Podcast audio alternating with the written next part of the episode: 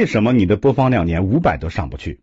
首先要说的是啊，绝对不是什么账号的问题，不是连不连 WiFi 的问题，不是时长的问题，更不是发布时间的问题。所以呢，大家千万不要去相信什么那些养号的那些骗术，也不要去玩七秒完播的把戏。你需要的呀，就是踏踏实实的做内容。第一呢，你得讲点大家想听的、感兴趣的；第二呢，你得说点大家不知道的。没有人愿意去听废话，是吧？